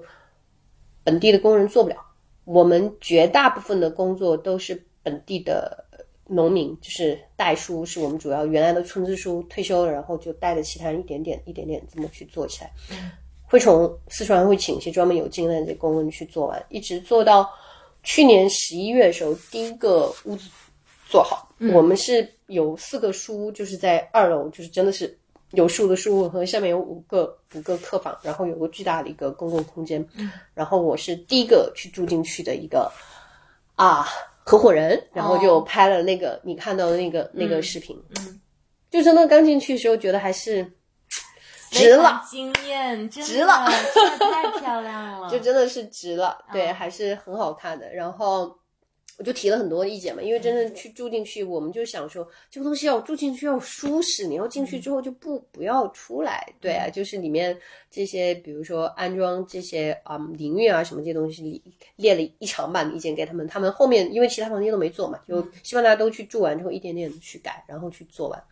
我们的初衷就是想说，大家可能在离城市有一些距离的地方，可能能够去做一个社区，就比如说每个人去那里去住的时候，能够去做一个分享，去分享知识。因为我们这个东西可能做，反正是目前是不会对外去开放的。就比如说老谭，你可以去住，我带你一起去就可以。对，就是或你们要去那边去做活动也可以，我只要去就可以。就是大家希望去做，是那个地方是有一个地方。远离城市，大家能够去交流和碰撞的，对，所以是想出于这样的一个初衷，然后，所以我们有巨大的公共空间，大家在里面可以去做饭啊，或其他这些事情，我就觉得它整个这个设计就非常好。我们也希望老罗能够去拿这个建筑，就融于山水之间，希望能够去拿个国际的设计大奖吧。嗯，所以目前确实不对外开放，没有啊，现在就没有对外开放，因为这个东西，第一我们。在那里就租了五十年，因为那个地方就真的也没有人，就就就是村民很平静的生活，所以成本也不高。然后整个的取材啊，所有这些外面的木头哈，所有这些东西尽可能取自当地。然后人工也都是用当地，当然我们也是为了发展当地经济嘛。然后所以整个的建造成本其实是不高的。嗯，对，所以就是对于几个朋友来讲，后面还陆陆续续还有一些。朋友要去说能够去加盟，现在可能还有稍微还有一些 slot 说是能够嗯再开放一些合伙人去加盟的。如果你感兴趣，可能也可以去去去看一看，因为也没有就还好，你可能有十几个人在里面，就这样的一个东西下来，你可以去算，不会花很多钱。嗯，所以大家并没有很一个说这个事情一定要怎么样，所以我们大家在还在探讨说这件事情，我们希望这个东西它变成一个什么样？嗯，这个东西。可能所谓的失意这个东西，可能就和我自己本身的一个特点还是有关系。我觉得它这也是一个产品，也是一个作品，就跟我去做所有工作是一样的。我是希望说，能够给这个世界留下一些什么东西。我在一个采访里面曾经去说到说，每个人可能在这个世界上，他可能是有一个 so called 叫使命的东西，或者是说他的 destiny 的东西。嗯，那对于我来讲。可能我就是一个做产品的人，这是我给自己一个 label，那就是我希望说，啊，我能够用我的产品来表达我对这个世界的善意。我认为这个世界有一些什么东西可能还没有足够好，可以有一个东西能够去让它变得更好的时候，那这个东西我觉得留下这样的一个建筑参与其中，可能它也是我的一个作品啊！太棒了，期待早点看到它。啊，真是意犹未尽。但我最后再问你两个我们节目的常规问题。第一个是你今年的旅行计划，能跟大家分享一下吗？今年旅行计划，我感觉我现在有计划，好像都已经去做完了。啊，你都去了哪里？跟大家讲。今年新去的国家，我之前在疫情之前，反正跟自己希望是说每年去一个新国家。疫情大概就停了好久嘛，所以今年出差先去了。新加坡，嗯，然后二月又去了越南，嗯，然后五一时候去了约旦和以色列，嗯，然后呃，刚刚出差又去了比利时，哇哦，可能约旦、以色列算是今年正儿八经的一个一个一个旅行，因为安排的还都挺好的。后面十一说会不会去格鲁吉亚，现在还不知道，嗯，但是现在有个明年的计划，嗯，也可以算吧，可以。就在。约旦和以色列那个行程当中，正好有个我柳高的师妹，她原来是在国外工作，然后去南非经常去去做项目的时候，周末会去去那些南非的 lodge，就是去骑马去做 safari。嗯，所以呢，我希望今年把马术再重拾一下，然后去把马术骑好，明年然后去南非去骑马去看动物。哇，这个听着还蛮有趣的，因为，嗯，南非的地形适合骑马吗？有的，那边是有专门有一些这样的一些庄园，就是这些 lodge。然后那个师妹讲，因为大家都在分享说，哎，自己觉得比较棒的那些旅行是什么，他就讲说，可能看最近就是看到。你就看到河马嘛，因为那边都是有这些动物。嗯，那酷，希望看到你的相关的图片、视频，给我们带来分享。对，所以就是旅行，就是有这样好的地方，你可能会碰到不同的人，大家会互相的分享和启发，你会发现啊，这个世界有很多的不同的可能，然后就会让你会有这些兴趣。和欲望去探索，否则人随着年纪增长，你会觉得对很多东西你开始去习以为常之后，你会去丧失这样的一个热情。是的，是的，嗯嗯。所以最后，因为你去过了那么多地方，你又呃体验和练习过了那么多的运动，如果就推荐一个运动和一个旅行目的地给大家的话，你推荐什么？我会推荐潜水。啊，潜水我是会觉得说，嗯，第一我们都是陆地的生物，嗯对吧？然后你到水下的时候，那个世界是完全不一样的。就是我在水下的时候，我经常讲说，你在水下就可以招猫逗狗，就开玩笑。就是如果你的中性服务，也就是呃控制自己升降的那个能力控制的比较好的话，你就可以让自己就很平的就静止在一个地方，嗯，你去看这些鱼来来回回的，然后你就就去观察它，就是这种、这种这种状态会很美妙，你就可以靠自己的呼吸来让自己上浮和下去，嗯，这是它很美妙的一个地方。然后整个周围环境会非常安静嘛，因为完全没有岸上的这些喧嚣，以及说你可以去到，因为你为了去潜水，你要去看到水下好的地方，你一定你可能就会在全世界去找。嗯，所以你就会有很多的机会去让你会有这种兴趣去发现更多的地方。嗯，然后在全世界旅行当中，你会有些地方你需要背着气瓶一直要在沙滩上走很远，它就需要你的 体力很好。然后你有跟很多外国人在一起，我就想啊、不能给中国人丢脸，真的，因为人家都人高马大那种，对吧？你背一个背一个 tank，背一个气瓶还蛮重的，所以就是他对你的体力有要求，对吧？然后你还得去交流。我就记得当时我在应该在马来西亚潜水的时候，就是大家潜水完，然后就住在岸边的那个浅店里面就聊天嘛，就就有一个呃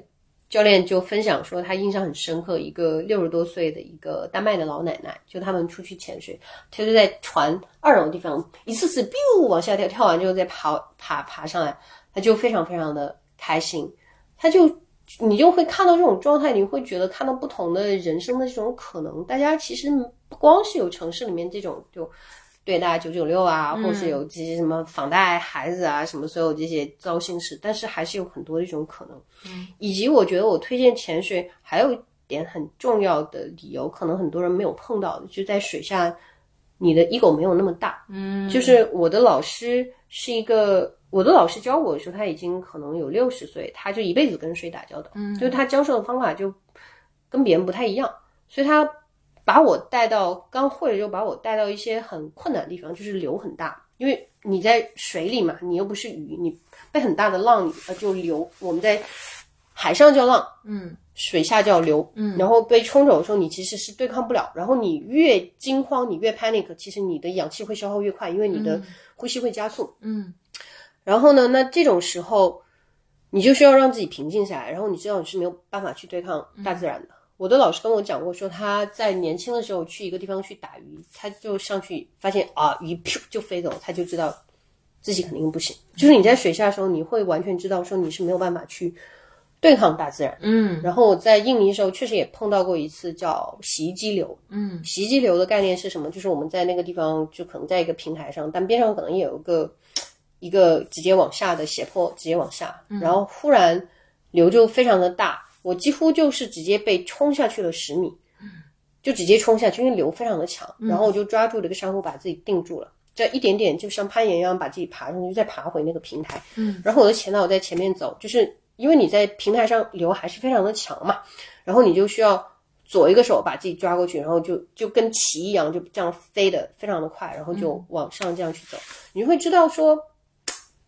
在大自然面前，人是非常非常渺小的。是的，但那种渺小和无力感，你在城市里面体验不到。嗯所以我觉得这种敬畏心，可能是需要在一些自己稍稍不是那么可控的环境下，你才会去得到。绝大部分的地方，只要前导没有带你去那些流比较大，或你要去看有大东西，因为有洋流，你才会带来很多养分，才会看到嘛。嗯，你都会是很享受，就是我刚才说的招猫逗狗这种状态，就不管是平静状态，还是说相对的来说有挑战的状态，我觉得潜水都是一个非常好的一个运动，可以去体验一下。哦，太棒了。目的地呢？嗯，目的地，其实我脑子里面可能有几个，但是我觉得，如果对中国朋友来讲的话，我会推荐一下约旦吧。如果其他几个大家如果有机会去的话，我特别推荐秘鲁。嗯秘鲁是一个呃不用讲嘛，印第安的文化在那边有马丘比丘，对吧？这个就他那边的文化也很不一样。然后推荐秘鲁一个很主要原因是吃的非常好吃。哦，真的吗？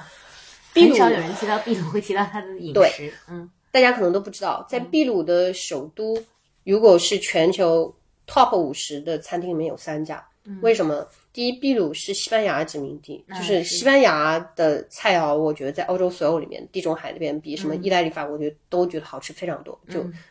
非常适合中国人胃口。他们太会做吃了，这是第一。第二，整个南美洲在黑应该是黑死病前后吧，就整个可能百分之九十九十五人口都没有，所以他们是从中国和日本去向清朝政府去请了很多人去嗯，劳工。嗯填到那边去，嗯所以在秘鲁那边是有相当多的中国和日本的后裔，，OK。所以你看大街上会有很多餐厅叫吃法，嗯就是中国的餐厅。这个又是一个离海非常近的地方，嗯，又是玉米啊，所有这些农作物发源的地方。对，这几个特点你你加一加，它有非常好的海鲜和这些动植物的物产，嗯辣椒啊什么这些发源地方肯定不会差，对吧？嗯西班牙殖民很会去做吃的，中国和日本嗯，你就算起来，他去做的所有啊的有道理。非常好吃，嗯非常非常好吃。哦，太好了！哎呀，谢谢阿普又给我们推荐了好玩的、好吃的，又给我们讲了 在别的地方听不来的故事。今天感觉时间过得特别快，我们很快就已经快两个小时了。然后虽然意犹未尽，我们先放过阿普，然后因为一会儿关掉麦之后，我们俩还要再 聊一聊聊天。对，然后也许下一次我们再邀请阿普来跟我们分享一下他新的故事，因为他非常的忙，我也是很难很难抓到他。这次是他刚刚提到他从欧洲刚刚飞回来，睡了一小觉，我们就把他抓到了这里。再次感谢阿普，如果大家对他有任何感兴趣的。啊、内容的话，可以在留评论区留言，然后我也会把他的社交媒体的联系方式，如果他愿意的话，一会儿我们放到 Note 里面，然后大家都可以去看。嗯，谢谢阿普，你最后还有什么想跟听众说的话吗？嗯，我还是 Q 一下，我在很少的接受过跟体育相关的采访吧。就是你有一个兴趣爱好，